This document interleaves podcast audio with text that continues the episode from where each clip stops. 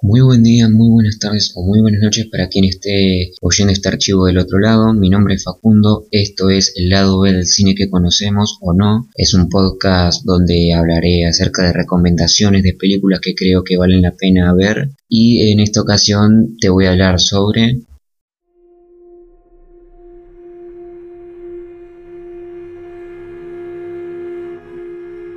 The Lighthouse. The Lighthouse o El Faro es un thriller psicológico estrenado en el año 2019 protagonizado por Robert Pattinson y William Defoe y dirigido por Robert Eggers. Narra la historia de dos fareros que tienen que permanecer durante cuatro semanas unidos pero aislados del mundo para cuidar un faro en una isla que se encuentra localizada en medio del mar en Nueva Inglaterra. La trama se desenvuelve a mediados de la década de 1890 y esto el director lo quiere reflejar eh, tanto en la manera en que es filmada como en los colores, es decir, es una película en blanco y negro y que está filmada en un formato de 4.3. Esto como para representar lo que eran eh, los films, si se quiere, de, de antaño, de aquella época. En tres palabras podría definirla como inquietante, tensa e impresionante. Es un film que se podría catalogar como muy pesado, porque abarca como eje central el estado psicológico de sus protagonistas, em, de cómo intenta sobrellevar eh, esta situación, este, esta especie de naufragio, mientras están al borde de la locura y la fragilidad también de la mente humana. Es como un mensaje que tenés que ir descifrando, que le puedes dar distintos eh, significados,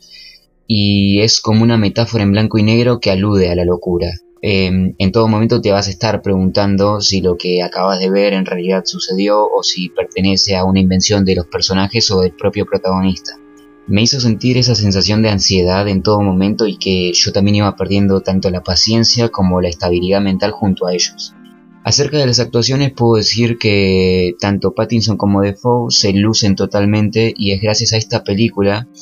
al papel que interpreta Robert Pattinson en, esta película, que puedo asegurar que es injusto que lo sigamos catalogando casi de manera despectiva o infravalorando su trabajo como el actor de Crepúsculo.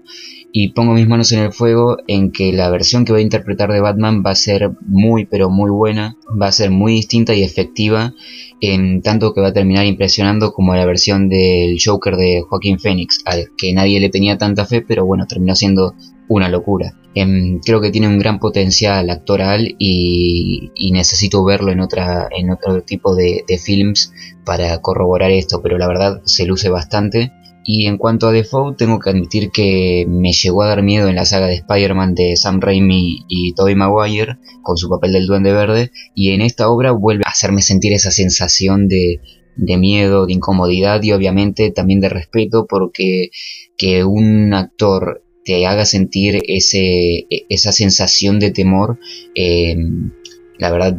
implica que hizo un muy buen trabajo y que se le ocurrió bastante. Es una película llena de simbolismos que tienen que ver con esta mitología que existe acerca y alrededor del mar em, y que también tiene muchas interpretaciones, creo yo. Em, e, esto lo, digo más que nada porque te vas a estar preguntando todo el tiempo a qué alude tal escena y cuál es su significado. Y por eso recomiendo que esta película, que es media densa, pero en un sentido bueno, que no es una película que puedas ver cuando digas tengo tiempo libre, quiero pasar el rato con algún familiar, alguna eh, mi pareja o algo por el estilo, no es una película para ver así al pasar, sino que te tienes que tomar el tiempo para em, poder analizarla si se quiere. Y apenas se termina la película tenés que correr a buscar información sobre ella, sobre las referencias, sobre toda esta cuestión de la mitología, tanto del mar como de los propios personajes y a partir de ahí sacar tus propias conclusiones, tus propias conjeturas, porque creo que eso es lo mejor de la película y es que cada uno puede sacar el significado que quiere de ella. Em, algunos podrán decir que los dos personajes comparten una especie de lazo que puede ser de una manera con una cuestión de tensión sexual si se quiere o también que representan a dos caras de una misma moneda, es decir, tiene varias interpretaciones que mm, otras que tienen que ver con una cuestión religiosa o también una cuestión de, de una especie de isla como purgatorio, es decir, cada uno puede sacar lo que quiere de esta película y mm, creo que eso, más las actuaciones que son espectaculares y la fotografía, que si bien no lo dije, es bastante, bastante buena, es eh, tiene aspectos visuales que creo que pocas veces habré visto en otras películas. Es impactante también visualmente, así que yo creo que es una muy buena propuesta para ver un sábado a la noche solo, es decir, tenés que tomarte el tiempo y si estás acompañado de que sea alguien que no te haga preguntas a cada rato, porque es una película que necesita ser procesada y analizada en cuanto se la ve y, y también después de verla y buscar mucha información acerca de ella. Así que esta es mi recomendación del día de hoy.